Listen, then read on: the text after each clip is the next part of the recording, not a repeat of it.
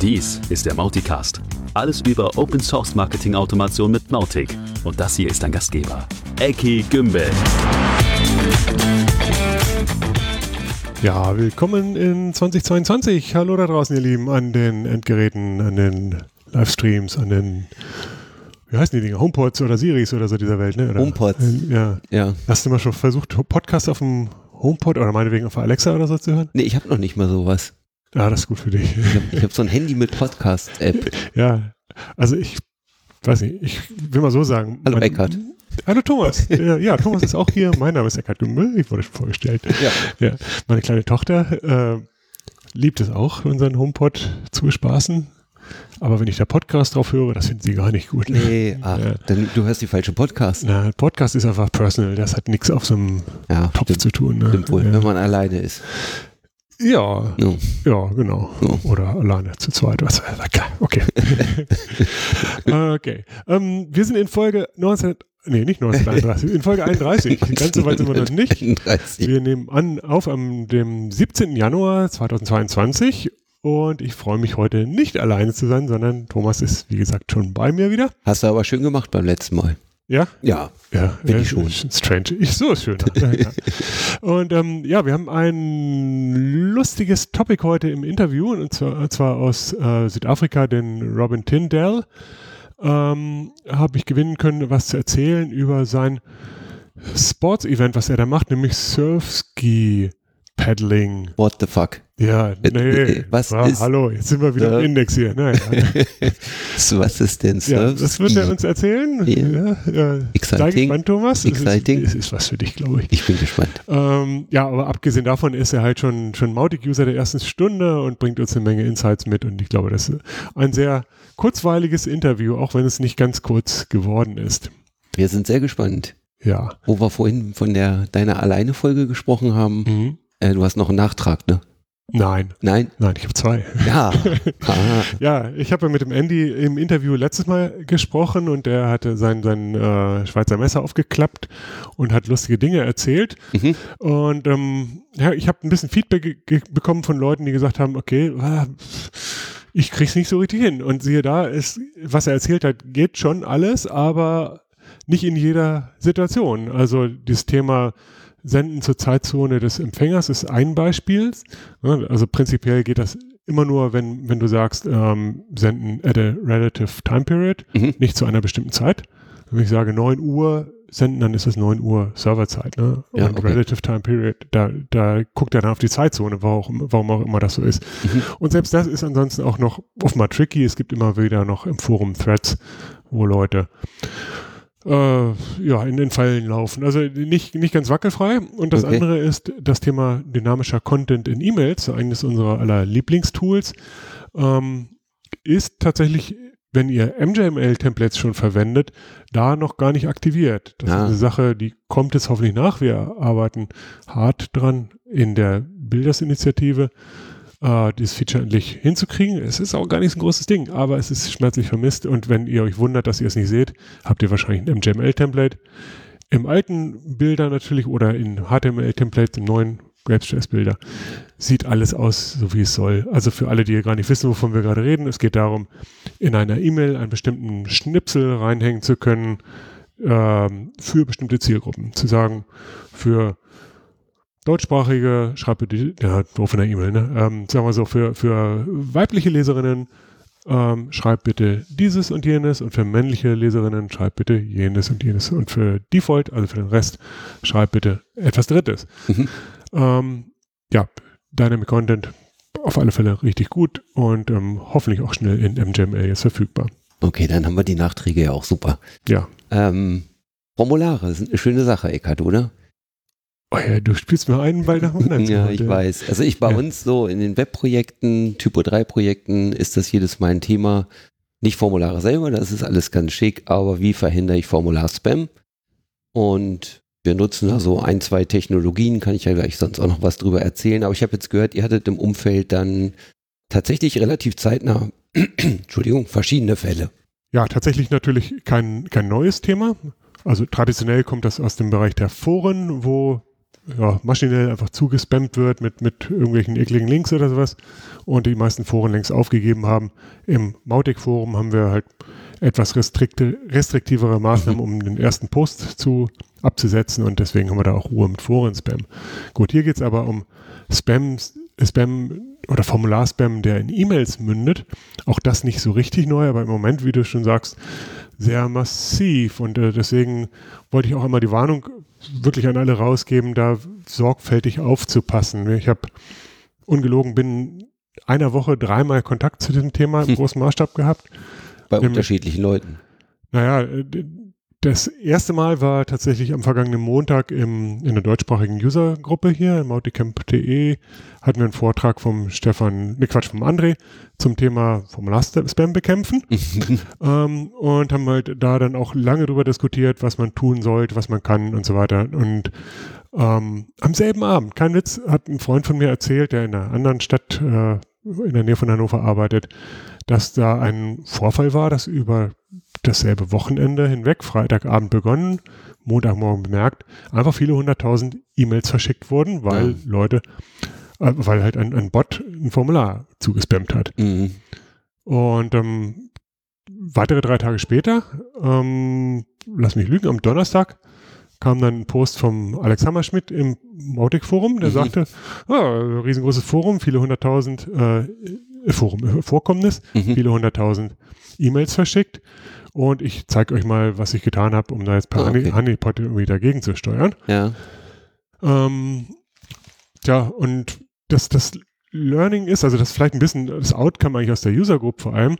Ähm, und das, was wir dann auch im, in der Firma hier hinterher nochmal diskutiert haben, ist, ist vielfältig. Ne? Das eine ist halt, es ist wirklich ein Problem, es ist auch wirklich ernsthaft. Ne? Es ist nicht nur Image-Schaden vielleicht bei den Empfängern, sondern vielleicht schiebt man auch tatsächlich Malware unter, ne? von diesen, lass es mal eine halbe Million Leute sein, die es empfangen und tausend, äh, also ein Promille davon klickt nur drauf. Ja. Da habe ich immer noch 5000 Geschädigte. Ja. ja. das ist natürlich auch ein Brett für, für ein Unternehmen. Black, Blacklisting, Mail-Server. Absolut, genau. Also Reputation geht nach unten mhm. bei, bei Gmail oder den anderen Service-Providern der Welt. Ähm, und nicht zuletzt verursacht man natürlich einen ganzen Haufen Arbeit. Im Zweifel, äh, im Zweifel habe ich halt auch eine halbe Million Einträge und Leads im CRM-System. Ja. Wahrscheinlich bricht das noch zusammen. In jedem Fall ist erstmal Alarmstimmung und ganz viel Arbeit. Und man will das nicht so. Das ist, glaube ich, äh, Bottom ja. Line dabei. Ja. So, und jetzt ist die Frage, warum, äh, was kann man dagegen tun, natürlich? Und ähm, dazu muss man erstmal die Frage stellen, wie funktioniert das eigentlich? Ähm, meistens geht es ja um Double Opt-in-E-Mails heutzutage. Ja. Oder sonstige Bestätigungen. Ne? Ich, äh, hinter, ich starte irgendwo eine Anfrage und kriege dann vom System irgendeine Antwort. Nicht nur vielen Dank für deine Anfrage, sondern auch, lieber Thomas, vielen Dank für deine Anfrage. Ne? Oder vielen Dank für deine Anfrage. Hier sind nochmal die Daten, die du eingegeben hast oder so. Mhm. Also in jedem Fall, wo eben eingegebene Daten in dieser E-Mail zurückgeschickt werden, habe ich ein Problem, wenn denn da böse Sachen drin sein können. Ne? Da kann drinstehen, was ich, Merkel muss weg oder so, oder da kann der Link drinstehen zu der, der jüngsten Malware der Woche oder sowas. Oder beides. Hier, Ihr oh. Kontopasswort ändern. Phishing ist noch eine schöne Geschichte, ja, absolut, klar. Und das, das kann man halt auch echt, das ist so banal, ähm, dass das kein Wunder ist, dass das genutzt wird, sagen wir mal so. Ja. Gut, so, lange Rede, kurzer Sinn. Was kann man tun, um es zu vermeiden? Ähm, A, Personalisierung weglassen. In dem Moment, wo ein Double Opt-in keinerlei User-Eintrag mehr enthält, mhm. ist zumindest dieser mit Angriffsvektor noch weg. Äh, ist erstmal weg. Vielleicht habe ich immer noch eine halbe Million Leads, aber wenigstens nach außen sieht es keiner. Mhm. Ähm, oder sieht nicht hässlich aus nach außen. Und wahrscheinlich ist es auch so wertlos, dass keiner da eine, 100 Millionen, äh, äh, eine halbe Million Leads drauf losschicken wird. Das andere ist halt dann die Eingaben auch validieren oder aber halt diese Grundidee, ähm, ich möchte feststellen, ob es denn ein Mensch ist oder eine Maschine. Ne? Ja. Mensch oder Maschine stelle ich fest, naja, mit Capture traditionell, also äh, Bilderrätsel, klicke alle Ampeln oder aber eine Rechenaufgabe oder, oder tipp mal ab, was hier steht, das kennt ihr alle. Ne? Ja. Genau. Ähm, und dann gibt es so Sachen wie, wie Honeypot, so ein verstecktes Feld. Wer ein unsichtbares Feld trotzdem ausfüllt, muss wohl eine Maschine sein. Mhm. Ja, das funktioniert, also das meiste davon funktioniert halt bei guten Angreifern heutzutage überhaupt nicht mehr. Ne? Es gibt da richtig gute Software, die halt auch Capture crackt und so weiter. Leider. Leider, leider, leider. Und es gibt noch ein weitere, oder naja, noch ein, zwei weitere Maßnahmen. Das eine ist halt die Eingaben zu validieren, zu sagen, aha, komisch, warum steht im Namen ein HTTP ne, oder, oder Slash Slash oder so. Idealerweise nicht nur bei der, also JavaScript-seitig, sondern serverseitig, sodass dann wirklich zumindest dieser Dreck rausgefiltert wird und vielleicht auch der ganze Eintrag verworfen wird. Das ist tatsächlich ein Ansatz, den wir noch verfolgen auf Mautic-Seite. Mhm. Ähm, dann gibt es eine Low-Level-Geschichte, dass man ganze Netze vielleicht sperren kann oder so IP-mäßig. Ja, das nur am Rande erwähnt. Und ansonsten halt das Thema Capture einfach besser machen. Da kennst du dich auch ein bisschen besser, ein bisschen aus, Thomas, oder? Mm, ja, ich kenne halt die Google Recapture-Geschichte ein bisschen und in der aktuellsten, auch nicht mehr aktuell, Version V3 habe ich tatsächlich nicht mehr Bilderrätsel, klicke hier alle Brücken an, sondern dahinter steckt ein Algorithmus, den man sogar tunen kann, für seine Zwecke auch anpassen kann. Sprich, der Benutzer sieht erstmal keine Interaktion Mhm. und damit wird relativ viel äh, an Spam auch tatsächlich verhindert in der Praxis, was ich so an Feedback mitkriege. Ich glaube, es funktioniert sehr, sehr gut. Ja. Ähm, und man muss aber auch sagen, es hat einen riesigen Nachteil. Mhm. Es ist natürlich überhaupt nicht DSGVO-konform Mhm. und man will aber auch nicht, dass Leute jetzt, also wenn man jetzt den Weg geht zu sagen, okay, dann hole ich eben Zustimmung ein und jemand stimmt nicht zu, dann kann er bei mir auch kein Formular abschicken. Ja. Ja, ja. Und dann gibt es auch Leute, die sagen, okay, eine zu, selbst eine, ein Opt-in heilt das nicht, das ist einfach nicht tragbar und das, im Moment geht es ja eh ein bisschen rund, was die ganzen Cloud Act und so weiter Geschichten mit den amerikanischen Anbietern angeht. Also es ist tatsächlich so, Honeypot ist eine ganz nette Option, auch wenn sie nicht gut genug manchmal funktioniert, Mhm. weil sie auch den Benutzer wieder nicht stört, äh, ich aber meine Daten weiterhin habe. Hm. Und ansonsten aus meiner Praxis heraus ist es eigentlich Recapture und irgendeinen Tod stirbt man jetzt. Hm. Also ja, Ja. Also man, man muss auch sagen, es sollte halt angemessen sein. Ne? Will ich den Friseursalon an der Ecke schützen, muss ich es vielleicht nicht so wild treiben. Das ist Honeypot eine super Op- Option. Mhm. Ne? Und ähm, wenn ich ein eher ein hochwertiges Angriffsziel habe, ähm, wo vielleicht so ein Formular-Spam-Angriff auch mal das Geschäft lahmlegen kann oder Mhm. massiv Rep- Reputation kosten kann, ne, dann muss ich halt ein bisschen mehr Aufwand reinstecken. ja und im Zweifel sogar die Abwägung treffen zwischen den Benutzer stören Hm. und der Sicherheit. Ne? Mm, ja, also der Marketer in mir sagt natürlich, nein, Usability, äh, lass diese blöden Captures weg, macht's Ja. vernünftig. Es gibt ja auch noch Also zu tatsächlich, Recht, ne? ja, So ist ja nicht. ja, also ich, ich glaube eine gute Kombination. Ne? Also ich, es gibt ja zum Beispiel kommerzielle Systeme, Friendly Capture ist halt im Moment so der Marktführer, glaube ich. Für meine Begriffe auch total gut, kostet halt ein paar Euro. Ne? Recapture ist umsonst und die ganzen Multimillionen-Dollar-Unternehmen nu- nutzen natürlich sehr gerne kostenfreie Software. Ne? Google freut sich. Ähm, nein, nein, also ich finde, das ist absolut eine valide Option, eine Bezahlsoftware zu nehmen dazu. Klar.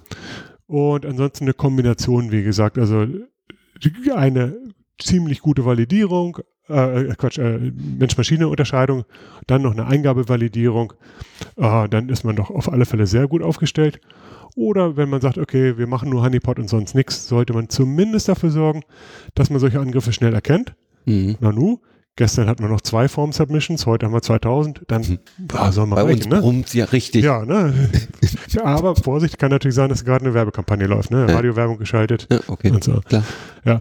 Und ähm, letzter, letztes Puzzle-Bausteinchen hier ist natürlich einen Notfallplan dann auch zu haben, dass ich vielleicht dann nicht in völliger Aufregung das Formular abschalte, weil ich es vorher mit Honeypot betrieben habe, sondern dass ich dann weiß, okay, ich gehe dieses Risiko, aber wenn es losgeht, dann schalte ich dann halt das Recapture dazu und dann jammert mein Marketer, weil die äh, Usability nicht mehr so gut ist, aber wenigstens Ruhe. Mhm. So, das, das dazu. Ich weiß, äh, für viele ist das vielleicht ein bisschen böhmische Dörfer, aber für ganz viele auch gerade heißes, heißes Thema und kann natürlich das beste Marketing zunichte machen. Ja. Gut. Ganz kurz zu, zu den praktischen Umsetzungen im Mautic. Ich habe schon gesagt, zu, zum Thema Validierung äh, versuchen wir gerade was, was Schlaues auf die Beine zu stellen. Ähm, das Thema Recapture ist nicht neu. Da haben wir in Mauticast Folge 20, genau, schon mal erzählt ähm, von dem, was der Konstantin Scheumann da gebaut hat. Dieses Plugin ist inzwischen übernommen, weil er es nicht mehr aktiv maintained und wird primär jetzt vom Steno Kusmani ähm, weiterentwickelt. Die V3, also die Unterstützung für, für ähm, ja, Recapture V3, die du gerade gesagt hast, Thomas, die ist ja drin. Mhm. Äh, Mautic 4 ist auch unterstützt. Also es spricht nichts dagegen, Recapture mit Mautic zu verwenden, technisch. DSGVO bitte beachten, bitte klärt es mit eurem Datenschutzbeauftragten, ob ihr das wollt. Ja, speaking of Kusmani, ähm, der hat zu Weihnachten mehrere seiner Bezahl-Plugins auf kostenlos umgestellt. Die findet ihr unter GitHub. Vielen, vielen Dank, Steno. Super. Mhm. Wie immer ein sehr schöner Community-Contributor. Er hat auch ein weiteres neues kostenpflichtiges Plugin veröffentlicht, was ich sehr spannend finde. Und das heißt FormTab, also Formular-Tab. Das heißt im Prinzip, ich habe am Kontakt im Mautic habe ich einen neuen Tab.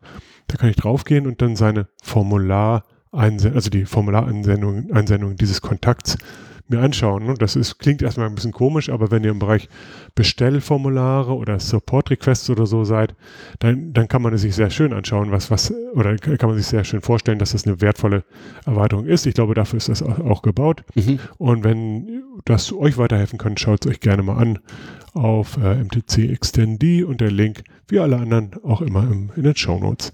Genau. Was haben wir denn aus dem Bereich Contribution? Mm, wir haben zwei neue Gesichter. Das eine ist aus Brasilien, der Leo Schuler. Keine Ahnung, wie man das auf Portugiesisch ausspricht. Ähm, der hat ein Video auf Englisch gemacht. Äh, das heißt äh, Mordic Tracking Site Activities Other Than Page View.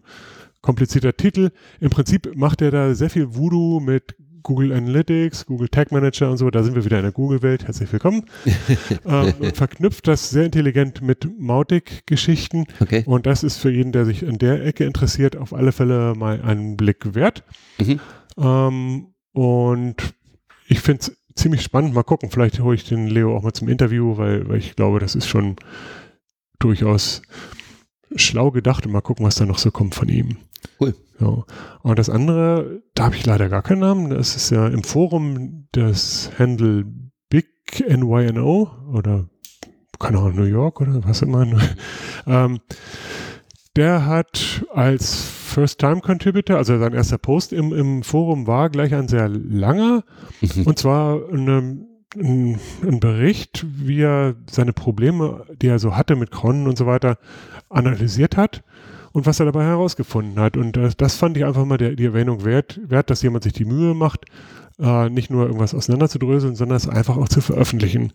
Und ähm, ich glaube, man kann das noch ein bisschen in irgendwelche Bug-Reports oder so und auch noch weiterführen, aber ich glaube, auf der anderen Seite für jeden, der äh, ähnliche Probleme hat, gibt es jetzt auf alle Fälle eine Ressource, die man finden kann. Und zum anderen auch einen kleinen kleine Inspiration, vielleicht auch seine eigene Forschung ruhig mal ins Netz zu stellen und anderen damit weiterzuhelfen. Also auch das, einfach ein kleines Shoutout. Ich finde es toll, dass Leute sowas machen. Oh, und dann haben wir noch einen alten Bekannten. Wer könnte das sein? Nein, der Joey Keller. Ähm, ich wollte einfach nochmal wiederholen von der letzten Folge für alle, die es vielleicht verpasst haben. Der hat jetzt auf seiner äh, Webseite ein, eine Sponsormöglichkeit eine Supporter-Möglichkeit eingeführt, wo man monatlich, äh, keine Ahnung, ich glaube 19 Euro oder Dollar oder so in den Topf werfen kann, mhm. einfach als Anerkennung dafür, was er so alles veröffentlicht. Er macht natürlich auch ein bisschen äh, geschützten Content jetzt, das heißt für alle, die da abonniert haben, die da macht er noch zusätzlich ein bisschen Content. So wie Patreon praktisch. Wie was? Patreon. Oh, jetzt müsst ihr Ahnung haben. Achso, ja, das ist eben, ne, du abonnierst äh, in einer bestimmten Klasse, mhm. wenn du Content anbietest und deine Abonnenten kriegen was dafür. Da gibt es halt auch so Stufen, die du selber als Creator ja. ah, okay. definieren ja, nee, kannst. Nee, nee, keine Stufe, einfach ganz, ganz. Ja, okay. Äh, Alles gut. White, White Content, ne, White Garden. Ähm, aber er hat auch versprochen, dass er mit seiner normalen öffentlichen Contribution überhaupt nicht äh, nachlassen wird. Also mhm. wird genauso viel weiterhin public machen, wie er bisher macht. Und er wird eine ganz normale Stütze der Mauti-Community bleiben. Super. Also, ja, Joey, super. Vielen Dank. Und ähm, damit kommen wir dann tatsächlich zum angekündigten Interview. Thomas weiß immer noch nicht, was Surfski Paddling ist, aber gleich wird das erfahren. Hier ist der Rob Tyndall. Viel Spaß.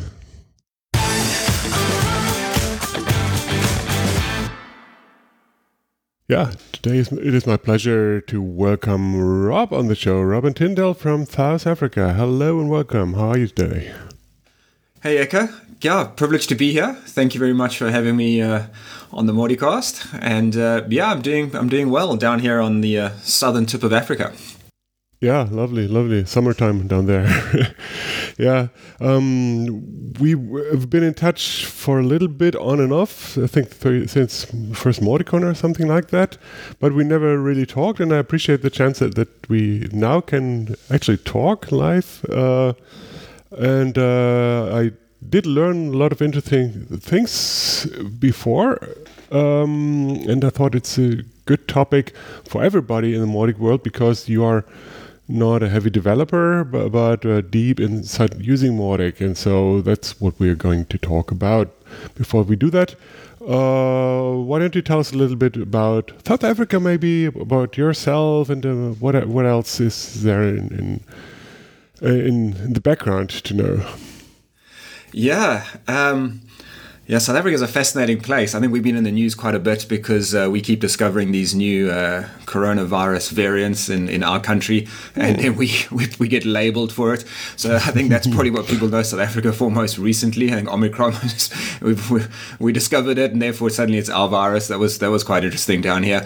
Um, but uh, yeah, South Africa is a really interesting place to live. Um, it's uh, a, a lovely mix uh, or maybe not always a nice mix, but a lovely mix between uh, first world uh, complexity and and um, and abilities, and uh, you know African third world as well. So it's uh, it's it's a very interesting place and. Our political climate and uh, and unemployment and crime and, and things like this are something we live with every day. It's all I've ever known. But at the same time, we've got cities like where I live, Cape Town, Johannesburg, which would rival, you know, Paris, New York, um, and you know, uh, you know, Munich possibly uh, to some extent in uh, in in uh, some of the stuff that we can get up to here. Cape Town in particular is, is fairly got a fairly vibrant kind of kind of uh, what's the word Silicon Valley style uh, community going on in Cape Town, and it's beautiful.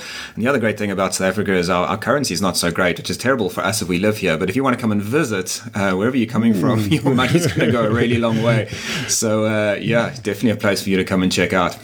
Yeah, maybe one of the next mod- should be in, in uh, Cape Town, maybe. Yeah, that would be amazing, and it, it really is. It's truly a remarkable city. Uh, just uh, just traveling down here, but yeah, somewhere we, we can we can look at for sure. um, and uh, but I'm actually not from Cape Town. I'm from Durban, which is a, a, a smaller, uh, still significant, but a smaller city on the east coast of uh, of South Africa. Mm. And um, but I ended up in Cape Town, as most people tend to do, because it's the climate's not as hot and sweaty, and it's it's a, more vibrant city, and, and, especially if you're kind of in the tech space, it is the it is the place to be. So, but I've, I've been living in Cape Town now for, oh, I don't know, 15, 16 years. So it's very much, very much my home. Mm. And uh, it's an ocean city, and I spend my life on the ocean, which is actually, I, I use Mautic quite a lot with, with some of my ocean sports. So I think we'll talk more about that in due course. Oh, yeah. Oh, yeah. Uh, it's, it's, I, I just uh, try to figure out the exact year, but it must be like 25 years that I've been to, to Cape Town. And I tend to remember that, that Durban at the time was also a big big university, and uh, also a very lovely city. I think close to Kruger Park or something, right? All right, you've been you've been to South Africa, you've been to Cape Town, fantastic. Yeah, Durb, yeah, Durban's Durban's gorgeous. Well, Durban used to be fantastic. Um, it's taken a bit of a slip, and if any of my, my Durban friends are listening, I apologize. But uh, yeah, Durban, I don't think is what it is what it used to be. But uh, yeah, it's gorgeous. It's got a big university there as well. I think Cape Town, the University of Cape Town, is probably more well known. Um, but uh, Durban certainly the gateway into a lot of the game parks, the the safaris, and so forth in in that part of the world. Uh, yeah, also also a beautiful city, and certainly my where I was born and raised. Uh, so I, have got to I've got to give it credit. okay, okay. So let's move on from from uh, the uh, touristic marketing to, to, you being born and raised and uh, educated. There, there's uh, some some professional life with digital marketing as well. Uh, how, how, did that all start for you? Yeah, so try and compress a, a really colorful career into into a few moments. Um, I'm actually my my university training uh, is actually in the world of sports medicine uh, and uh, rehabilitation and so forth, and that's that's where I come from. Um, and uh, there's a very famous institute in Cape Town called the Sports Science Institute, linked linked to University of Cape Town, and I studied there. And uh, but before I'd even qualified, I had already kind of opened a practice and was had hired some of the um, some of the graduates who were ahead of me to work in my practice, and uh, I very quickly realized I was more of an entrepreneur than uh, than someone who was uh, into healing people. So that's how I kind of got into marketing. Uh, I com- you know, bought some companies and started some companies, and some were failures and some were successes. But I kind of realized that marketing, for the most part, my ability to market or not market, was kind of what determined the success of those companies. If I could get customers through the door, um, then we could make money. And yes, the operational stuff and holding stock and paying your bills were all very important, but without customers, you know, nothing would work. Mm. So I kind of transitioned from from this medical world into entrepreneurship and owned a couple of companies. And um, sometimes having to bootstrap stuff, I had to do things myself. So uh, hence, kind of what is a website? You know, how do I? I had to teach myself WordPress, and uh, and that's kind of where where it rolled. And um, I think I sold my last company, and that sounds glamorous. Uh, it wasn't a significant company, but I sold my last company about four years ago, mm. and uh, went into the marketing game full time which is where I am now. I, I either uh, kind of coach or mentor or uh, you know instruct in marketing, and I've also got a, a marketing agency there where we have a, a, done for you service where we'll we'll help companies scale their marketing through marketing automation practices. Okay, so, so to be clear, that's two companies really. One is Lead Genius, I know, yeah, exactly right. I guess. I've got uh, leadgenius.biz, which is uh, more the coaching and for, focused on small businesses and startups. Um, so it's more showing you how to do it and working with you how to do it because um, typically when you're in that stage of your career building or your business building, you don't have budget to go and hire people to do things for you. And I know how difficult it is and how hard it is to teach yourself to do stuff because I've done that. Um, mm. So I kind of I've walked those those miles, mm. and uh, so my team and I, you know, help you to do the same, but at a at a much faster rate and uh, without wasting time and energy. Um, but still, you're in, you're in control, you're in the driving seat. And then my second agency, which is actually new, it's not even six months old, is called redrobin.agency and that's our done for you service. And there we're focusing on companies who, who are already successful have already got a, a sales process a marketing process that's working but perhaps it's not automated it's not scalable. Uh, it might be very heavy on on sales teams and mm. reps and you know traditional advertising. We help you transition into into a marketing automation space. So you can scale uh, your your abilities without having to scale your your expense at the same time. Yeah. Uh, so that's what Red Robin does. Okay, yeah, interesting approach to have a distinct company for for that. But but okay, that's that's. Uh, what you did in the past, right? Multiple companies. uh, respect that.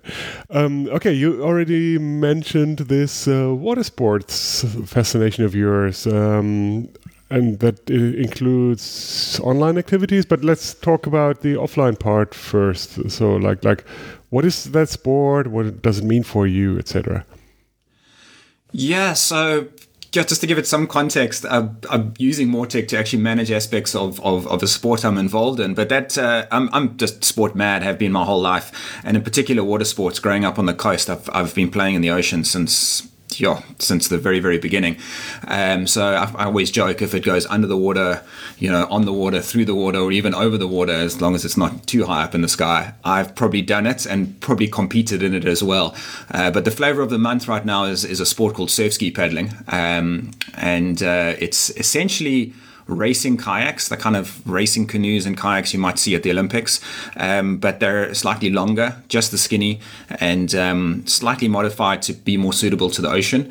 And um, we're you know we're racing those and out at, out at sea racing each other. And then also the real fun part of it is is when the wind's really strong and the and there's you know big chop on the ocean and big swells running uh, we'll go out and do long distance paddles being pushed by the wind and the swells. And it's quite high speed and quite a, quite exhilarating and mm. uh, surfing kind of far out to sea on these skinny little boats uh, called called downwind paddling. like yeah it's it's it's it's really good. And Cape Town is famous for the for the Cape Doctor which is a, a super oh, strong wind that that blows. In fact it's yeah. blowing outside now. I hope uh, we don't hear it in the microphone.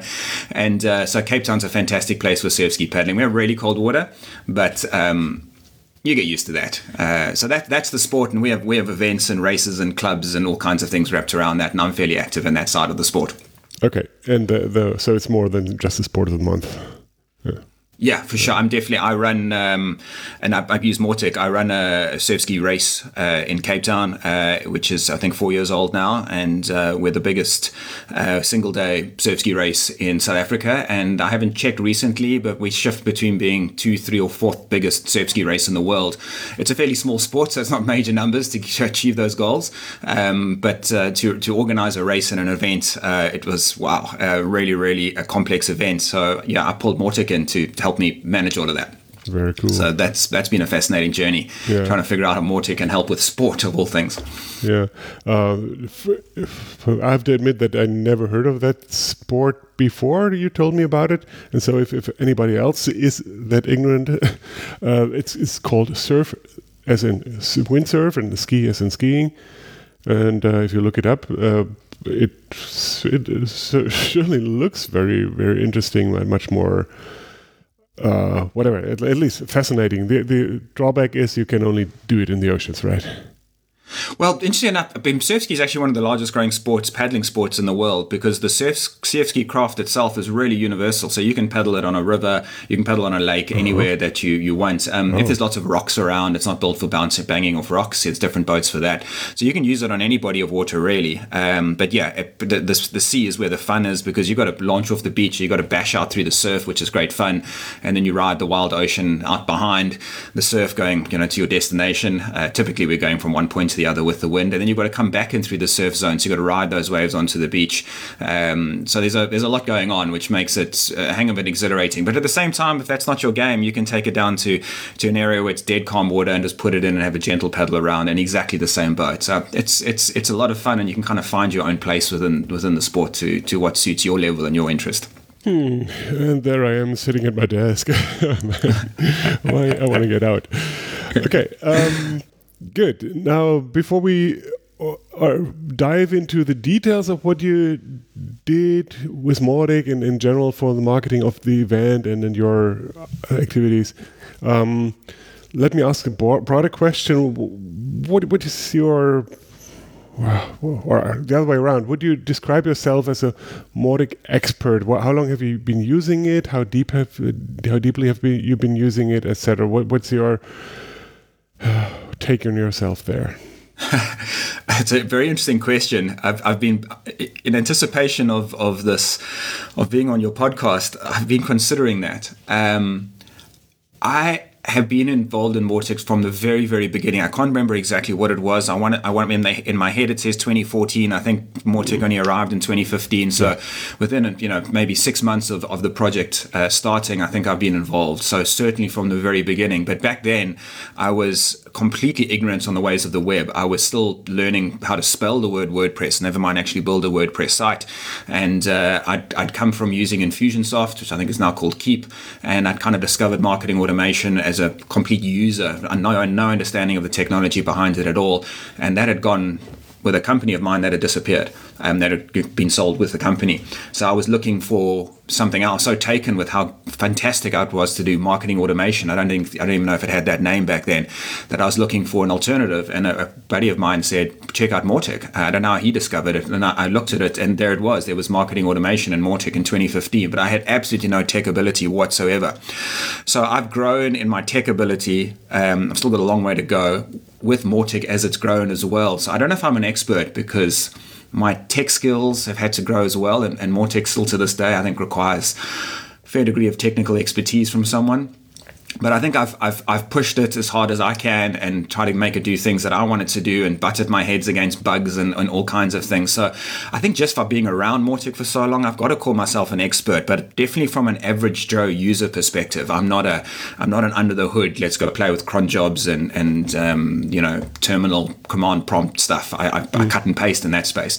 So yeah, user maybe an expert, um, but yeah, still still learning, still on a massive learning curve. Uh, but but perfect. The, the, expert user is is a I guess the, the most important uh, perspective on Mautic. If, if that's if that doesn't uh, go well, then then everything else is has been in vain, right? So, yeah, I'm I'm interesting about uh um, I'm interested on on a lot of opinion on of yours, but um, let's let's move on first about. Uh, uh, or with a question like like what what are you doing? Uh, what what is this? What are the parts of the event? How how do you market it all? What what are the things that you do with Mautic?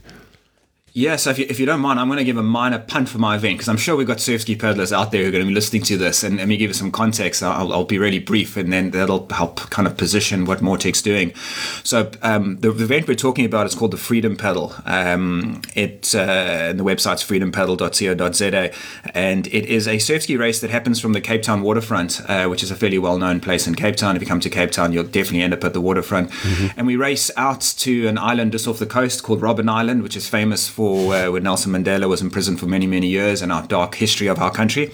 And uh, we race around that island and, and back to the uh, back to the start again. It's a, a 27 kilometer race, and um, it happens on uh, in South Africa we call them public holidays, and the UK calls them bank holidays. But it's a, a day the whole holiday goes on on uh, the whole country goes on holiday to celebrate something, and they're celebrating Freedom Day, where we you know kind of transition from the dark days of apartheid into a, a pure proper democracy. Um, so we kind of celebrate that day by doing this race, which is around Robben Island, a, a pivotal part of, of that whole history of South Africa. And uh, it's become really, really popular, I think, because it happens on Freedom Day and it involves Robben Island and it's in Cape Town. It's incredibly picturesque. The, the, the pedal is 27 Ks, which is challenging, but not so challenging to scare people away. So it's proved really, really popular. And that's where the challenges come in. It's, it's really popular. So our entries are high, the number of questions are high, and um, you know, just I, I, get absolutely slammed with uh, queries and questions and entries and changes and transfers and so forth. So that's where Mautic came in to say, well, you know, this is too much for me now. How can I automate this to to to a large degree? And that's uh, yeah, that's that that was that was Mautic. Um, yeah, I, should we dive into kind of more technically what I'm doing with Mautic or the flow that I'm running Mautic, uh, running you know running the event with with using Mautic? Mm-hmm. Um, so I'll, I'll, I'll, let me dive in there. Yeah, so I don't think we're doing anything crazy difficult. It's what I think is maybe different is we kind of think of Mautic as a marketing automation tool. So we're always marketing companies and selling products or sending emails, and it's always in this really commercial setting. Um, so I always say to to the if you're a hammer, the whole world looks like a nail. And uh, I'm reasonably fluent in Mautic. So whenever I come across a kind of internet problem, I always kind of look to Mautic to try and fix it because it's one of the tools I know. Mautic and WordPress, you know, between those two tools, I can pretty much do whatever I want to do on the web, whereas I think most other people would be, you know, writing code and, and configuring servers and doing all kinds of things I don't understand. Yeah. So that's why Mautic came to play with uh, with Freedom Paddle. So essentially, it's I've got a WordPress website. I've got a entry form, and the entry form asks a whole bunch of questions. It's a Mautic entry form.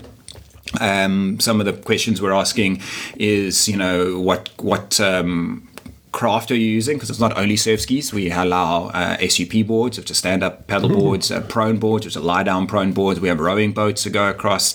Uh, we've got a whole kind of all kinds of different categories. So that that's in the form. We've also got different courses. We have the full 27 kilometer course, and we've got two shorter courses. So there's there's there's quite a lot of segmentation going on uh, within that entry form, uh, with different age groups in different categories of different prize monies and and so on. So managing all of that is what starts with the Mautic form. And uh, that just, you know, they fill out the Mautic form, it dumps the information into Mautic.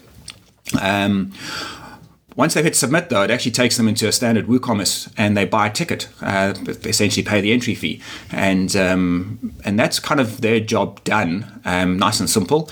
Um, but we've now captured all that information into Mautic, and also uh, using a great little plugin. Uh, for, I need to, would love to give credit to the author. I can't remember it offhand now, but there's a great little uh, uh, plugin to WordPress called Wootic and W O O T I C, which is a nice, very, very light uh, plugin for passing WooCommerce information into Mautic. Uh, really works nicely, and uh, we're able to you know pass tags into into Mautic and mark uh, people as having paid their entry fee or not having paid their entry fee. Um, so that's that's really nice that we can track that inside Mautic as well. That's Maxi Once, uh, right? Is, uh, sorry, sorry, Echo. Wootic is by, Wootic is by Maxi Troma. Yeah, that's it. Yeah, fantastic. So shout out to him. It's it's a really nice little piece Yeah. of code, and uh, yeah, and typical open source Ubuntu spirit. He's put it out there free for all of us to use, which is just one of my favorite things about Mautic and the open source community in general. So yeah, it's a really nice of him. Uh, we we lean on that quite a lot. Um, yeah, then once they're in Mautic, we do some real hyper segmentation. We use tags to tag anything possible, and um, and then using those tags, we divide people into segments, and um, the entry phase the entry process for the for the event is also phased. Uh, by phase, I mean there's a there's a time limits to it. If you enter in month one, it's a slightly cheaper entry fee. If you enter in month two, it's a slightly more e- expensive entry fee, and so forth. Because we're trying to you know encourage people to enter early. So that does mean that I've got a lot of segmentation going on in the background to know when someone entered, what course they entered, what discipline, what gender, what age group, when they entered, have they paid for their entry, have they not paid for their entry. And I'm using Mautic to filter all of that information and then email everybody um, hyper, hyper personalized emails to say, thanks for your entry, your payment's overdue, or um, you know you've um, you know we're missing this piece of information from you or well done you know you've entered you're in this segment on this course. Uh, rather than just kind of sending a blanket email going you know like a newsletter style emails which um, i think a lot of sporting events just do there's a facebook post or something and it's, it's one size fits all and we've really broken that down and used dynamic uh, content on the web and we've used dynamic content in the emails to make the person's experience of the event really really tailored to them um, which is which has been a challenge. Sometimes you get it wrong and the wrong information gets sent to the wrong person it's part of the learning curve. Um, but that that's what's been really nice is to make someone feel really a sense of almost ownership of the event and that this event is about is about them. They're not just the bit player on the day and, and part of a, a big field. Okay. um, Can- that's can working really well. Quick question: When when you say uh, on the web, you, you're using dynamic web content.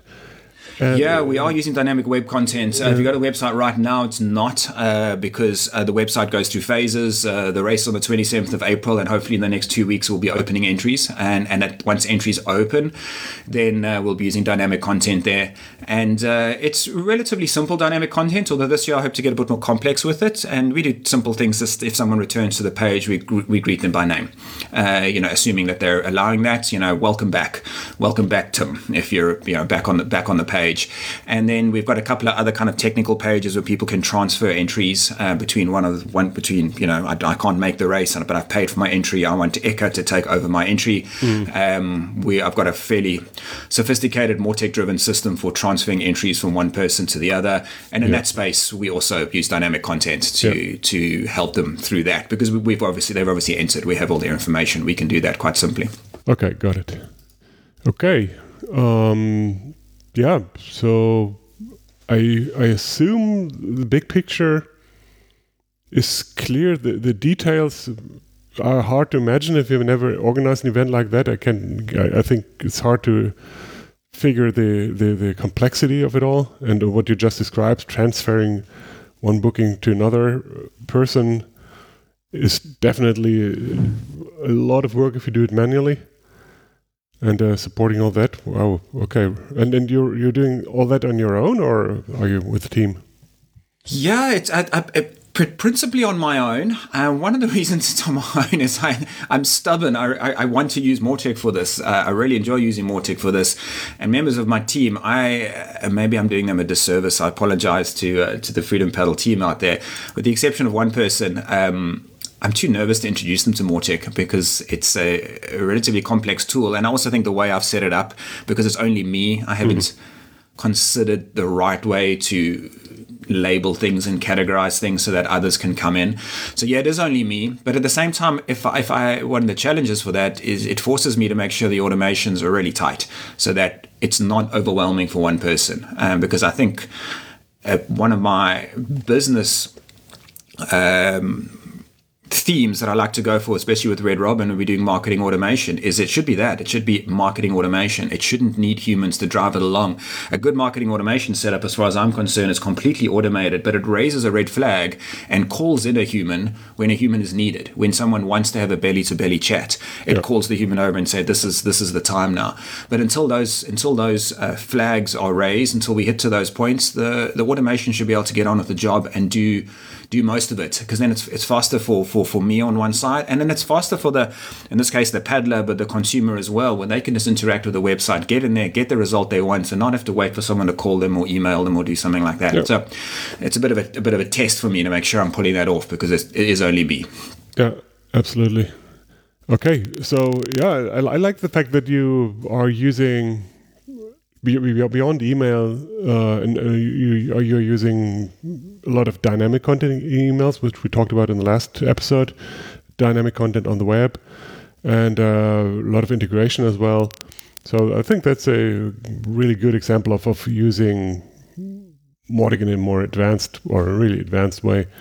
And uh, it's it's nothing wrong with with doing it as a single user uh, setup because in reality for a nonprofit that's uh, the only realistic scenario, I guess, unless you put way lot more uh, way way way more work into it.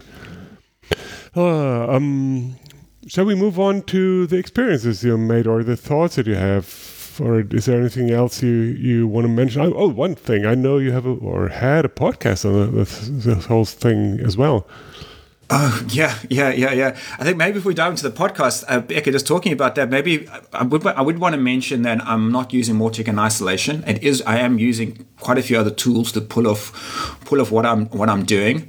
Um, and uh, I think that's one of the magic things of Mautic is that you are able to to incre- inter- it's actually a double-edged sword. It's magic that you can integrate Mautic with so many other things, but it's mm. also for a non-coder like me incredibly challenging to do so because there, for the most part, there isn't a simple click button and and and have Mautic talk happily to to something else. You've got mm. to start playing with some of the dirty code I call it, uh, which I don't where I don't belong, but I have I have played in that. But um, obviously WordPress. I use Google Sheets a lot. I, will push information out of Mautic into Google Sheets using Integromat. Um, although mm-hmm. I'm busy starting to play with N8N as well. Mm-hmm. Uh, nice. and, you know, Integromat's a, a, nice little glue that passes information in the middleman.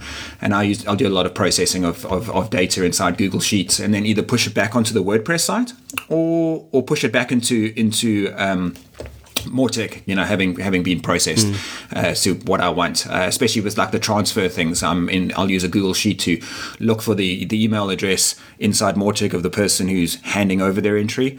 and um, uh, and and and uh, a formula to look for the uh, the email address of the person who's coming in, and kind of marrying them together to make sure that this isn't a, it isn't a fraudulent transfer. Yeah. And then the Google Sheet's doing that, and then you know push the result back into into Mautic to say, hey, well done, you've entered that person's out, and you're in, and you can now see your name on the website as a confirmed entry.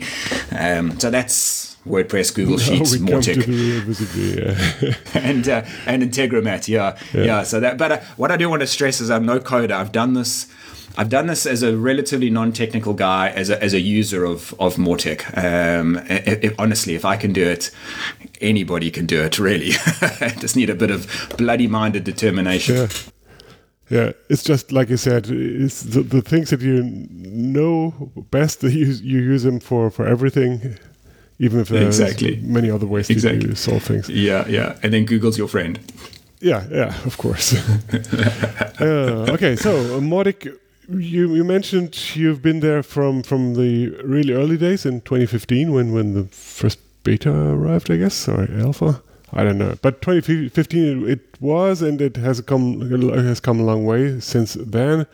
And we all know it's it's uh, certainly not perfect yet, and there's a lot of ideas and rough edges still, etc. So your perspective is, I think, good to hear, especially for the developers as well.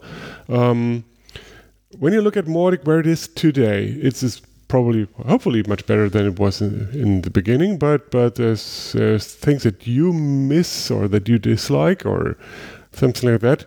Uh, do you have any specific area that Mautic should put the most focus on today? Or it's just just a mix of everything? Yeah um it's kind of you know when you when you when you get a puppy you don't really notice it growing up. It just one day mm. was a puppy and next day it's a big dog and you can't re- you know it, you don't really notice that change. Um, and that's what it's been like with, with me for Mautic because I've been involved since the very beginning. It almost still feels the same to me as it was back then and it definitely mm. isn't but that's because I'm using it all the all the time. I'd love to actually have a historical uh, museum uh, I know you've got a, a, a Mac museum probably sitting behind you right now. I'd, I'd love a Mautic museum virtual more, and I can go back and, and draw comparisons. Yeah. yeah. but for sure, Mautic is, has come a, a hang of a long way from where from where it is. Um, I think just I think the biggest feature with how Mautic develops is just the size of the community. Um, I think the core community that it's actually that's developing and contributing is still really really small, um, but the user community is getting bigger and bigger and bigger. And um, and the you know back in the day the forum uh, I think it did start with a forum. You you would have no responses, and I think John Lin- Linhart, Linhart, I think was really active back then. If I've mm. got the name correct, um, and uh, one or two other people. It was very very code heavy and code specific. Nowadays, you know, we're seeing kind of more everyday users asking questions and getting involved and trying to help everyone else. I think the size of the community has really been probably the biggest the biggest change. Um, but it's essentially the UI has hardly changed at all. Uh, it's almost identical. There are a couple of extra features in there. I mean, this mm. latest now upgrade to version four, we saw some really nice stuff coming in, uh, more plugins and you know, to change columns and uh, you know the the new email builder and and so forth. But things I'd like to see in Mautic. Well, I've made some notes here, and I've, I've, i gave up. I think after 27, whatever how many here, I stopped writing. I thought this is going to sound like a, a full end to end complaint list, which is not the case at all because Mautic is truly a magnificent magnificent piece of software. Mm. Um, but let me answer your question in a general term. Where where do I think their focus should be?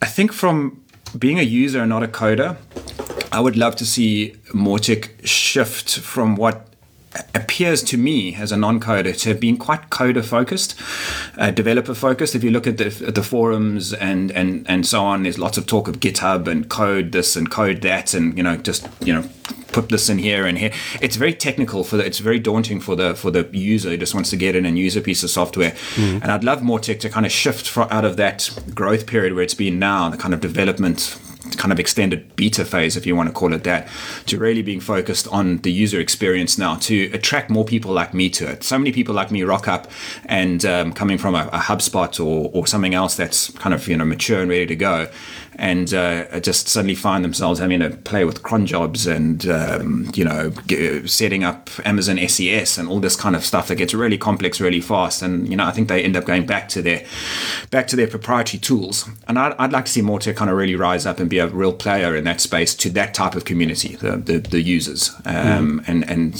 steer away from having to be reasonably technical in order to get Mautic to do what you want it to do. Mm. Yeah, you, you you just mentioned the the forums, which are still, or more than than more than in the past, we try to make that the focal point of support, and uh, I'm really wondering whether um, we should make a dif- difference there, not say okay here there's uh, so many forum categories, but this is for support, and everything goes into that from developer issues or bugs or uh, set up cron jobs and, and but also set up the best campaign, etc. And uh, in, in our agency, we always differentiate between the user, the integra- integrator, and the, the, developer. The integrator would be the one to set up a cron job or, or uh, configure an API or something, and the, the, user would really be the one to set up uh, dynamic web content or, or email campaigns or double opt-ins or whatever. Um, I, am sure we need all of those because there will be people who, set up Mautic, and uh, there will be people who have multiple, multiple roles. But but uh, maybe it's easier if you're just a user to live in a forum category that is just for users. I'm, I'm not sure that that that helps. But but given that that we have the sort of questions, the sort of supports, uh, the interactive support anyway. Um, that we have, that's not going to change immediately. We can just give it a better structure. And we can support that by, by non-interactive things like like documentation, etc. That, that's just my two pence there, but but yeah, I, I, I, agree completely. I think uh, I think one thing that I would love to see a section on the forum is is is marketing advice and marketing guidance, um, mm-hmm. and, and how Mautic has a role in that ecosystem. Oh, uh, would would be lovely. And you know, for example. Um, if I would love, and I'm, I'm busy kind of putting, putting something together at the moment, mm. but I would love to have a forum actually maybe it starts with a blog or a tutorial from somebody um, mm. and who on how to you know best practices for marketing your e-commerce website. And you start broad out like with that that challenge, and, and now that's going to attract someone who has either been employed to market a, an e-commerce site or is trying to market their e-commerce site, and they go like, okay, what is what are best practices here? So that's almost not software specific, but um, starts at that point and then zooms down into you know how to, how to tag people how to pull them into an automation, what or what what what uh, campaigns you should have, and and then in Mautic, what what does that campaign look like in Mautic? These are the steps to pulling it uh, pulling it together: reactivation campaigns, engagement campaigns, that kind of marketing 101 but but linked to Mautic. Um, and if I, if I look at things like uh, ClickFunnels, for example, or HubSpot, Yeah. um, obviously these are uh, for-profit uh, companies. They have resources that Mautic doesn't have, um, but they're they're selling their tools and they're providing getting people to use their software, but providing those services to people. And um, I certainly see that, for example, in HubSpot. And then I go, well, how can I do that in Mautic? And it'd be lovely to have a forum and a community that helps to transition that theoretical knowledge into a practical implementation inside of of- inside of Mautic for the for the user, for the for the marketer, or for the you know the DIY marketer who's just marketing their own business. Um, I, I think that would be a phenomenal asset to the to the forum. Yeah, yeah. Interesting approach uh, because HubSpot, of course, they go all the way from, from the really general marketing concepts down into their tool. Um, and there, there are things in the middle. And yeah, Mautic should, should move up a little bit in, in that direction at least and say, okay, if you come from the really general things that you maybe learned from, from Hub- HubSpot, um, how does that translate into the Mautic world? That would be beyond what we have today. But the other thing is, is still um, interactive support in a forum is is a different thing than uh, documentation, tutorials, uh, guidance, um, and both are not so easy. I know that the edu- education team tries hard to to to create content or to collect content from from others and all that, and to, to give it structure and to make it available. Ah, yeah. Okay, Let, us move on. Yeah. Uh, You can talk yeah, about things exactly. But exactly. We got to, we got to give credit to those guys, and uh, and and you know, but um, you know, we'd, it'd be nice to have an eye on the price, and that kind of pulls us towards that direction. And of course, there's there's we, we don't have to have the we don't have to you know Rome wasn't built in a day. We have those small things, but you know, for example, you know, here is a and this would be great. I know there's a marketplace coming in Mautic right now. We're under kind of just testing of that. I'm not sure how that's going to roll out, but we want wonderful. And here's a non techie person asking for something that the tech guys are going to go, well, that's really hard to do, easy to say, hard to do. But wouldn't it be amazing if I'd built a beautiful e-commerce uh, Mautic uh, campaign process, emails, you know, the, the segmentation, the whole lot, and I could export that and you know sell it or give it away, and someone can inload and in, you know import it and just start modifying it, and they've now got you know a, a, an end-to-end e-commerce solution uh, driven by Mautic. Uh, Oh, that, that would be, I think, a game changer. yeah, we, we all want that. And, uh, one one thing is to to have a marketplace, maybe even for money, but but the other thing is uh, just to to deliver some boilerplate campaigns with Mautic to make much easier start for people. And yes, we, we yeah, do dummy con- dummy always- content. You know, Yeah. that's that that kind of thing. Dummy content, dummy, as you say, boilerplate. So that would be uh, that would be fantastic. And I think maybe that's where Mautic's got to go and have that kind of focus on on getting started Mm. quickly and not just technically getting started quickly, kind of use case getting started quickly as Yeah. well. Yeah, very good, very good. Okay. Anything else that you have on your, on your list there? Yeah, got, I tell you what, right at the right at the bottom of my list here, and Echo, I know you're looking at the list as well. We shared this, uh, we shared this ahead of time. Um, Don't tell. we'll go peek behind the curtain there, chaps. Um, the um, I think.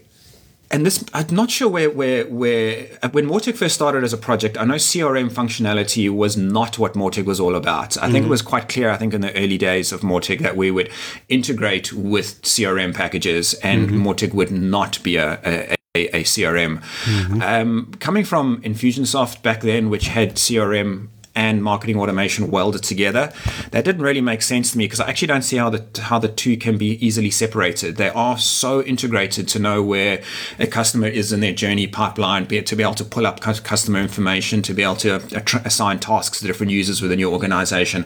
So I'd love to see even just basic um, CRM kind of type functionality, not not fully fledged uh, CRM, but I would love Mautic to kind of start to bring in some CRM um, functionality. I mean, I know there's stages within within Mautic. I haven't played with it already uh, very much, so maybe that can be used, but kind of more integrated to know I've got a deal. It's at this particular stage, um, and you know, be able to pop a message to another user to say, you know, please won't you you know do X Y Z, all within that that platform, not having to leave that platform and go over to a Salesforce or a Pipedrive or something like that. Um, I think that would be that'd be that'd be something I'd be I'd find really useful. And in my in my talking to the community, I, I know there's quite a few people asking for that as well. Hmm. Mm-hmm. Okay. Well, but, but one thing for me that I always find is that the contact uh, view is, there, there's a lot of room for improvement. Certainly, starting from filters and and um, all sort of things in, that you could do in in this view uh, like bulk edit and, and th things like that, uh, that are really missing and that are still in this area of, of marketing automation because CR CRM to me is, is more on the sales side and, and it is is a really, really huge and endless thing and, and also the health.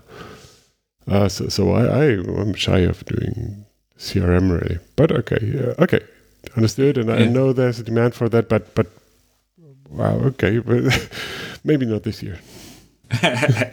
no, I know. I mean, uh, listening to Ruth and, and talk, I know there's uh, a lot of challenges with Mautic uh, going forward with with uh, things I don't understand, basic frameworks that it's based on, and and so forth. Um, so I think the the small team who's making Mautic work for us has has their plates very full. So this is a this is a wish list um, mm. of of things. Okay, one thing enough. I do, one thing I would really like to see some either some in, depth training on from those that understand or a redesign of, of is the reporting module within uh, within Mautic. I, I, I, just I don't find it. I've really tried hard to master that, and I struggle, um, and I just it just doesn't seem intuitive at all. And I think that's a, a if, if, if there's a, a, major weak point within Mautic, I think it's probably the the reporting functionality.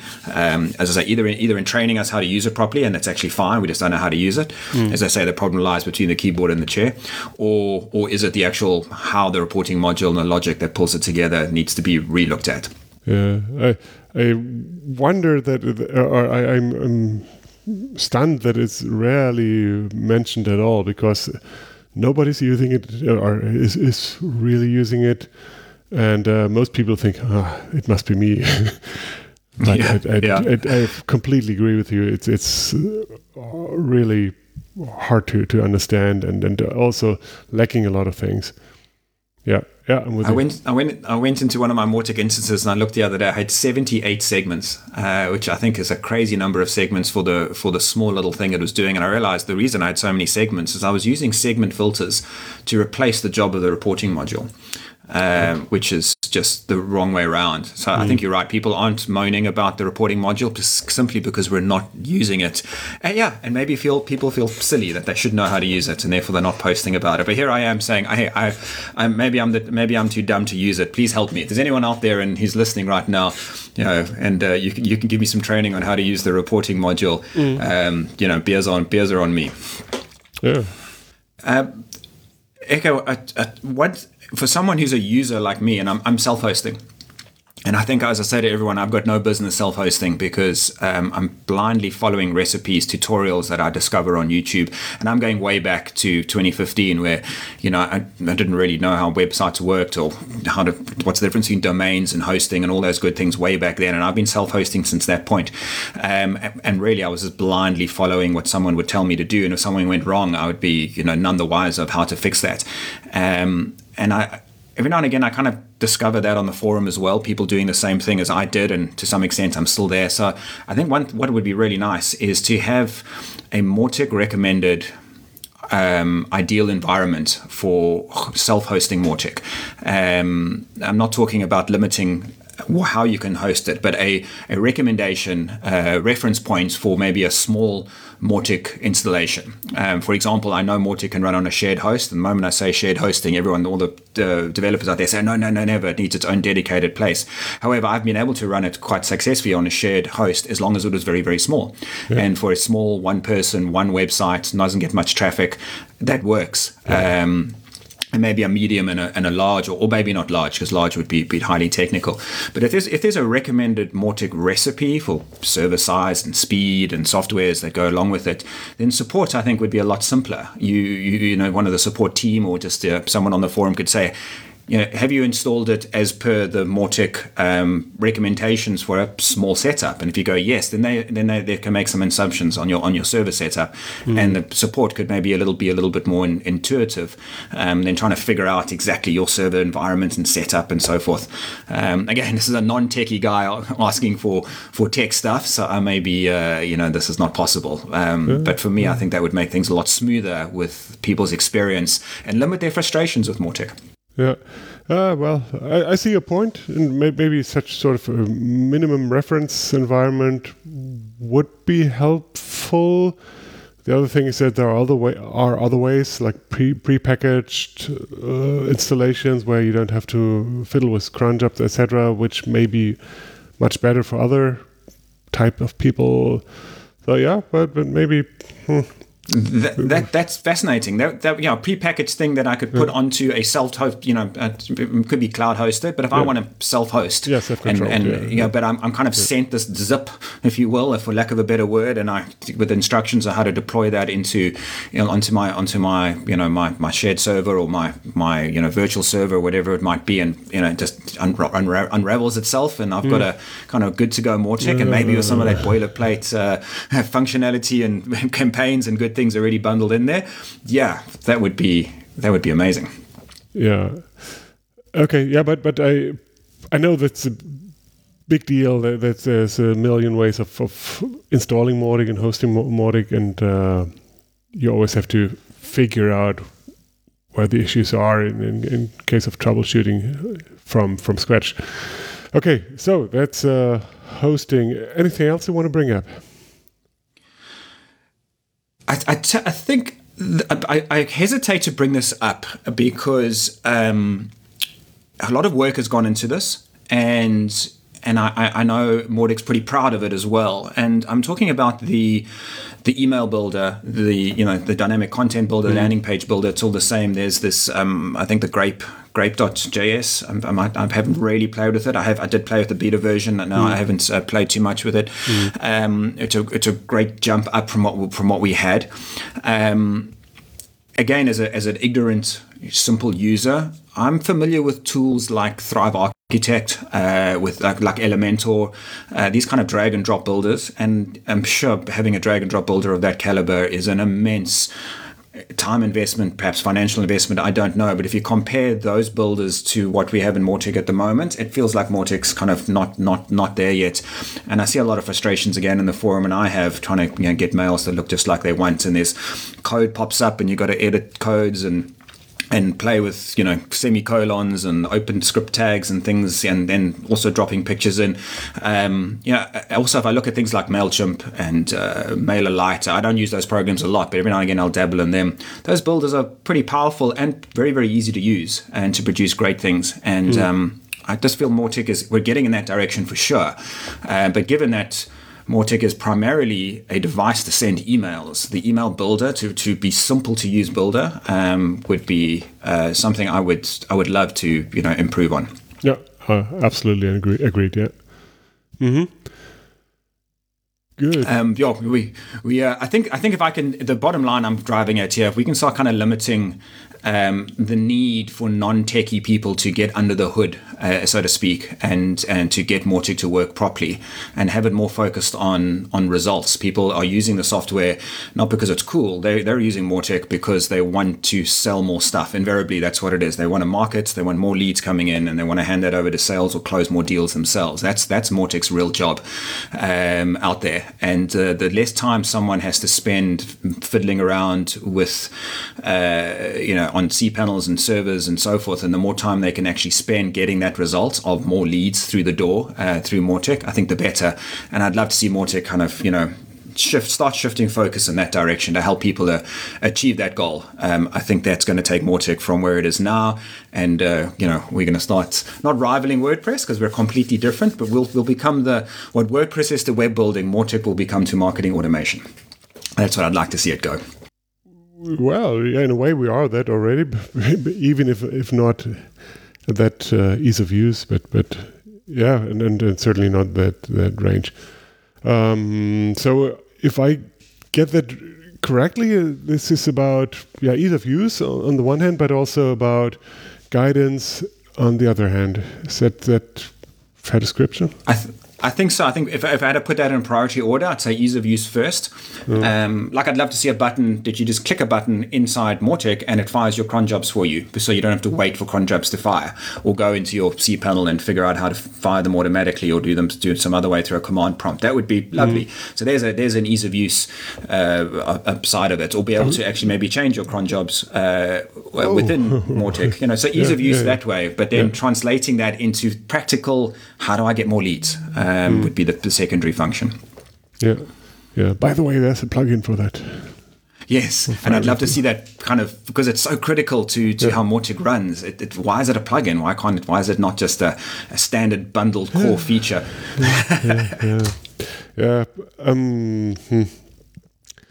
That, that really, all, I mean, you, you, mentioned a couple of times that the the, the teams are tiny, and the, especially the, the development team is is tiny and obviously it's not not they it it, it is us so, so all the developers are community uh, there's a little bit of support from from from Acquia who pays uh, who, who is paying people, but but so are we. For instance, we, we are paying people, or we were giving employees time to contribute to Mautic, um, and that's the way open source works. So so the the big thing that we are struggling or that we have been struggling for for a while now is is to make it easier to contribute and to understand what, what the ways for contribution. For instance all this input that you, that you've been giving in the last i don't know 45 minutes uh, or a lot of that is it,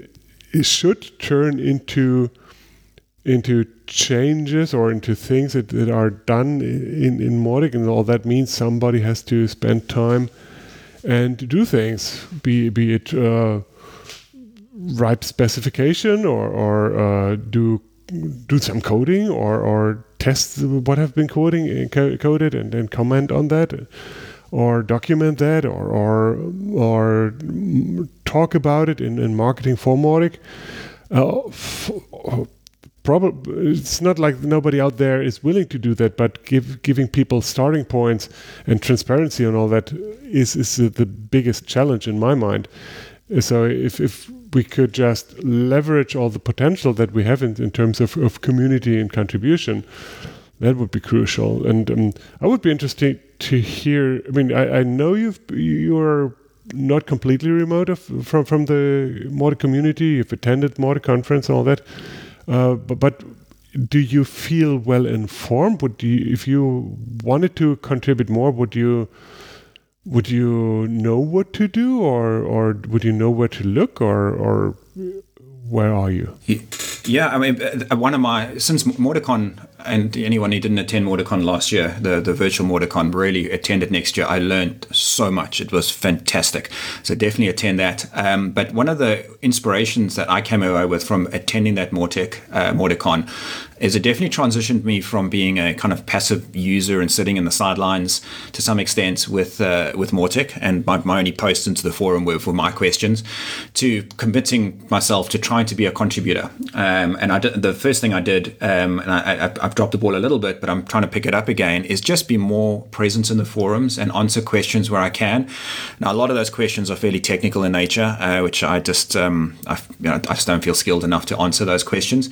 But where there's a question on a, on a campaign or a use case of, of Mautic, I really try and chip in, or if I've, if I've um, tried to, if I've managed to solve a problem in the past, I'll chip in there as well. So uh, it is a, I think Ruth has put it out yesterday. Uh, there is a leaderboard of who, who's most active on the forums, and uh, I think I've managed to make it onto that list. I think she le- releases it each month, I think twice.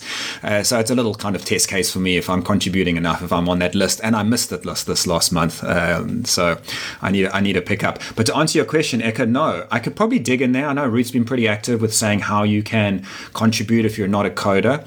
Um, so it's probably there if I go looking for it. But I think I'd, it would lovely, it would be great to have a real kind of spoon fed, because people are inherently lazy, spoon fed instructions and, and, ways that those of us who who, who don't code, um, who aren't technical, can contribute to this and really make it easy for us to contribute. I think that would be, I, I would be far more involved if that was the, the case. And I, if Ruth's listening to this, she's probably already saying right now, but it is easy. Um, I'm saying, let's let's even make it easier. And in practice, that's a, maybe that's a contribution I can offer is to figure out how to make it easier. If it's easy for me to do, then it's going to be easy for others. Um, but, but I, I, mean, I have a question for you. How can we? How can someone like me contribute more to the Mautic project? Oh, oh man, um, I would I would first say okay. There's there's two two layers. One one is the local layer and what one is the global layer. So, so if you are um, willing to, to contribute to the actual project, to the code base, to the documentation, you're automatically automatically on the global layer. But um, it's also very important, very valuable to have the local Mautic communities to help people in your own region, in your own culture, to to network with them and to to spread the word on Mautic jointly, etc., rather than just a, as a single company or a single person trying to, to do an isolated job there. Um, so, so for many, the, the starting point of contribution is, is just being part of the local Mautic community, attending meetups, online meetups, uh, helping out people, or whatever. And uh, in some non English regions, it's probably even more important than it is in South Africa. Uh, so we have a strong community in Brazil, in Japan, in, in Germany, in, in uh, Spain, other places. Um, that's one thing, and and if you want to be active there, there's uh, a lot of potential in in either starting in, or, or, organizing an own community, a local community, if it does not exist, or in enhancing that. Uh, on the global layer, there's, as I said, there's many things to be done, um, and that is a little bit reflected in in the teams that we, that we have, in the, in the product team, in the marketing team, in, in the education team, and in the community team, and a little bit in, in finance and uh, legal. That's the fifth team that we have. The product team is not just about coding; it is also about um, doing the right product strategy and, and all. And it also connects into document in documenting the product and, and documenting for developers, etc. properly. Education team is more on on organizing the documentation and in, in, in, supporting the forums and, and, and all those other things. And uh, and having a, a knowledge base of tutorials, etc., uh, to help people get started and, and going in that direction that you mentioned earlier to to to uh, educate people on higher levels, you know, not just in, in here's how this feature, how this button works, or how this code line can be changed and all that. Um, so if you want to contribute to, to the, that sort of things, one one way is of course to to join a team, and that doesn't mean you have to uh, subscribe to a, contract or something, but you, you can uh, read uh, along in, in the in the Slack channels. Slack is really the, the core channel here. Uh, you can sneak in, into meetings and just listen in and, and things like that, and or you can always get in touch with individuals like like team lead or with Ruth or myself or whatever, um, and and ask them, hey, I'd like to do a little bit in this thing. I don't know where to get started, uh, and and find out what's the best best place for you on a personal level. That's frequently a good good way to go. The other thing would be to, to come from a functional level and say, yeah, I, I really care about this email builder thing.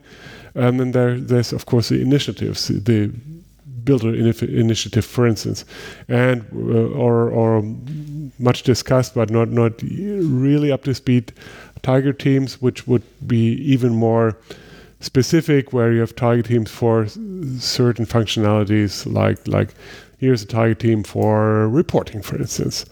And then you can say, okay, I, I want to care about nothing but reporting.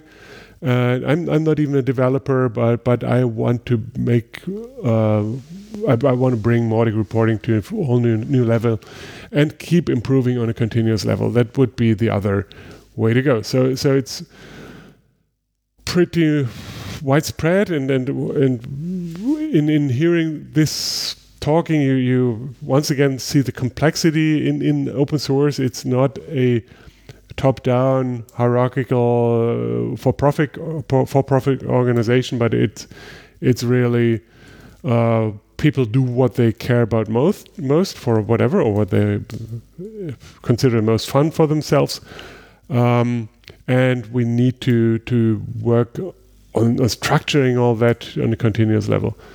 So I I, I I guess you're more confused than you were before, but but this, uh, bottom line is do th- do things locally uh, for sure, and if you want to do things globally, you can always look at contribute.mautic.org to to read about all these things, or you can easily get in touch with people like Ruth and, and get starting points there. Thanks, Eka. Actually, while you were doing that, I jumped onto forum.mautic.org and um, scroll down. You know, normally if you look at that page, you just kind of look at the right hand side of the page, the latest posts, and, and you dive right in there. But reading down the left, where all the categories are, um, you do have the community tab, which I think is kind of I am not clicking into it now, but this is the home of all things associated with Mautic. You'll find subcategories for each team, etc., etc. Um, maybe I mean I've this, I'm just noticing that now for the first time you just have this you know screen blindness sometimes where you just look for what you're after mm-hmm. uh, and maybe a suggestion is maybe make seeing as open source is all about community um, bringing bringing that that community section of the forum kind of more prominent and encouraging people by just making it more obvious on the page of how mm. they can get involved. Um, it looks like everything's there. I, am I'm, I'm wearing my marketing hat right now and uh, going, you know, how do we, how can, how can we improve and encourage? Because essentially, if we're looking for more community members within Mautic, it really is a marketing expert. We need, you know, we need to, you know, make people consider it. We need to make people, you know, interrupt them. We want them to get involved, sign up, you know. Yeah. So we basically are taking people from awareness to to leads to action, which would be the sale. So we can we can apply our our marketing techniques, which most of us in Mautic are, mm. uh, to putting this pulling this through um, and and getting and building this community. Because uh, I do, as you said, I do feel more confused, and there's Slack channels, but you know, I, uh, what would I do after after this podcast? Where would I what would I click on first to to contribute? Or what's my what's my first step? Uh, and maybe the first step is visiting this community section of the forum. and uh, there you go. As a, I think it's not a perfect place because we, we have this split between Slack and the forum, and, and Slack is by definition the th- thing for the uh, short-term conversations, and uh, it's way way more active than than the for in the forums. So you have things in, in two places, if uh, yeah, in in some cases, and so what I can say is uh, welcome to the community team, which is in charge to um, to to organize this this onboarding and, and this the structure all the structures that I mentioned and and to make it much more accessible to to to lower the barriers. So that's again a task. Uh, yeah, I think I think I've just written myself a job description. Yeah, exactly. There you go. Okay. uh, yeah, and uh, one thing I want to mention too is that, that um, you're not talking purely theoretical, and you you've been active on the forums. Uh, but there's also a really nice tutorial of yours that is pretty well known, I guess, about uh, setting up the API connection from Thrive, Thrive Leads into Mautic. And I'll link to that YouTube video. I figure that has been some hard work to, to create all that, and, and it, it is well, pe- people have a lot of respect or, or uh, well, are, are, afraid of undertaking such a thing. Um, so it doesn't always have to be like that. Much much smaller things are also appreciated, but but for this thing, that's a really lovely example. So yeah, thanks for that one.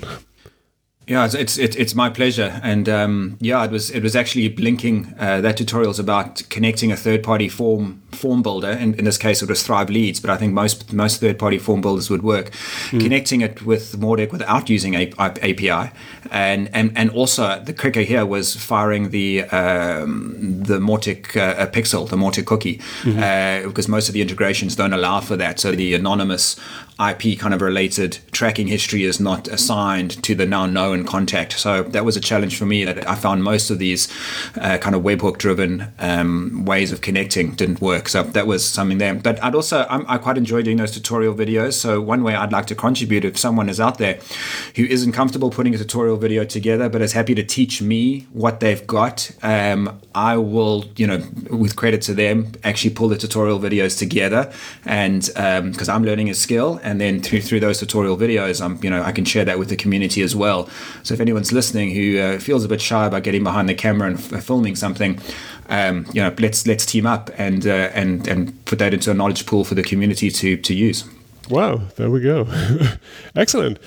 Okay, I think uh, that's something we couldn't have a better end than that. Um, is there anything else you want to plug or bring up? Uh, no. Um, well, actually, two things. I do want to. I do want to say a, th- a thank you to, to Joey Keller. We, we the, he is, has broad shoulders, and a lot of Mautic leans on him, especially in the support world. And I'm sure there are others as well that, that fill that role. And also on a personal note, Mike from Surge Media has uh, also been incredibly helpful with me of late with with my Mautic journey. And I want to end up with a with a big thank you. I think a, a, fair chunk of what we've been talking about today has been asking for things that we feel are missing in Mautic. But I, I want to highlight and say a huge thankful thanks to to everybody in the Mautic project for building what is an incredible tool. And what I'm seeing guys like Joey and Mike do with Mautic and, and what they're delivering based off the hard work of other people is, is quite phenomenal. So a massive thank you that we have this tool called Mautic and thank you to the development team and those with the vision that have made this happen. Uh, from, uh, from a user, uh, it is an amazing tool and uh, yeah, massive gratitude. Thank you so much. Okay, and I want to thank you for your time and for all the insights and in the open statements. And uh, I am looking forward to hear more from you and then maybe see you somewhere in some team in some place or whatever. Uh, been a pleasure talking at, to you. Take care. At, at in Cape Town one year, maybe. yeah, yeah, yeah. Uh, flights are, uh, are, are, very booked to, to Cape Town, town, as I recall. So, so we need early plans. But, but I'd love to. Yeah, we have the early plans. Yeah. Absolutely. Yeah. it's been a privilege to be on the podcast. Thank you so much for the invite. And uh, I wish you all the best through the German winter. Don't mention it. Okay. yeah. Same to you. Uh, take care. Thank you. Cheers. Bye,